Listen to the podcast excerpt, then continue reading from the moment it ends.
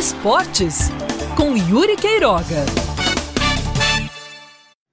Esta quarta-feira tem tudo para começar com uma peleja fora de campo envolvendo não só o Campinense, mas posso dizer que os times da Paraíba como um todo buscando ter público nos jogos a partir de agora. É que a CBF liberou a presença de público para as partidas das oitavas de final da Série D, que já começam neste fim de semana. O ofício que foi encaminhado, que foi enviado hoje e despachado para os presidentes das federações estaduais, dá uma condição apenas: que as autoridades locais tenham já liberado o retorno do futebol, o retorno do futebol não, o retorno do público aos estádios. O que acontece aqui na Paraíba é o seguinte: as prefeituras, tanto de João Pessoa quanto de Campina Grande, já anunciaram a liberação dos estádios e ginásios com capacidades distintas. Em João Pessoa, limite de 20% de público para ambos, tanto estádios quanto ginásios municipais. Em Campina Grande, a liberação é para 15% de estádios e 30% de ginásios. Só que, como eu já falei, essa determinação vale somente para estabelecimentos municipais.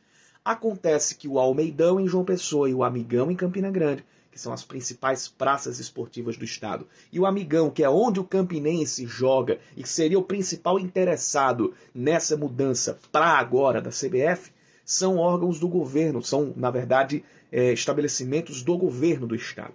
E o governo ainda proíbe a presença de público em praças esportivas, diferente do Rio Grande do Norte, que já anunciou a liberação de 30% da capacidade nos estádios. O América de Natal, inclusive, já está vendendo ingressos para as partidas ou para a partida das oitavas de final.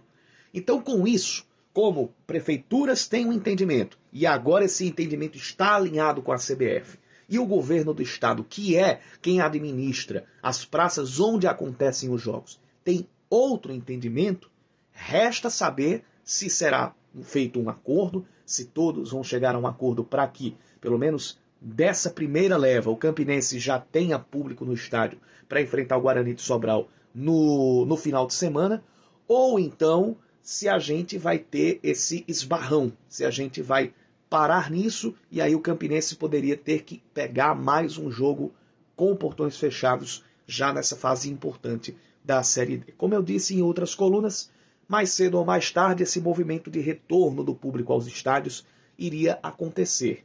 O que precisa ser feito é que esse retorno aconteça com fiscalização.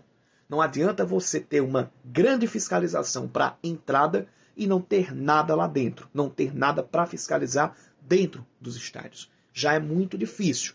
E se não tiver quem faça se cumprir as medidas preventivas e a ordem para que não haja o contágio pela Covid-19 dentro das arquibancadas e no próprio trajeto de casa para o estádio e do estádio para casa, essa liberação vai ser inócua para a saúde pública, não vai surtir efeito nenhum em relação a ter segurança para retorno a essa atividade que é importante, é importante para clubes, é importante para outros setores econômicos e, de novo, em algum momento terá que ser dado um passo atrás. Esse é o temor de todos nós.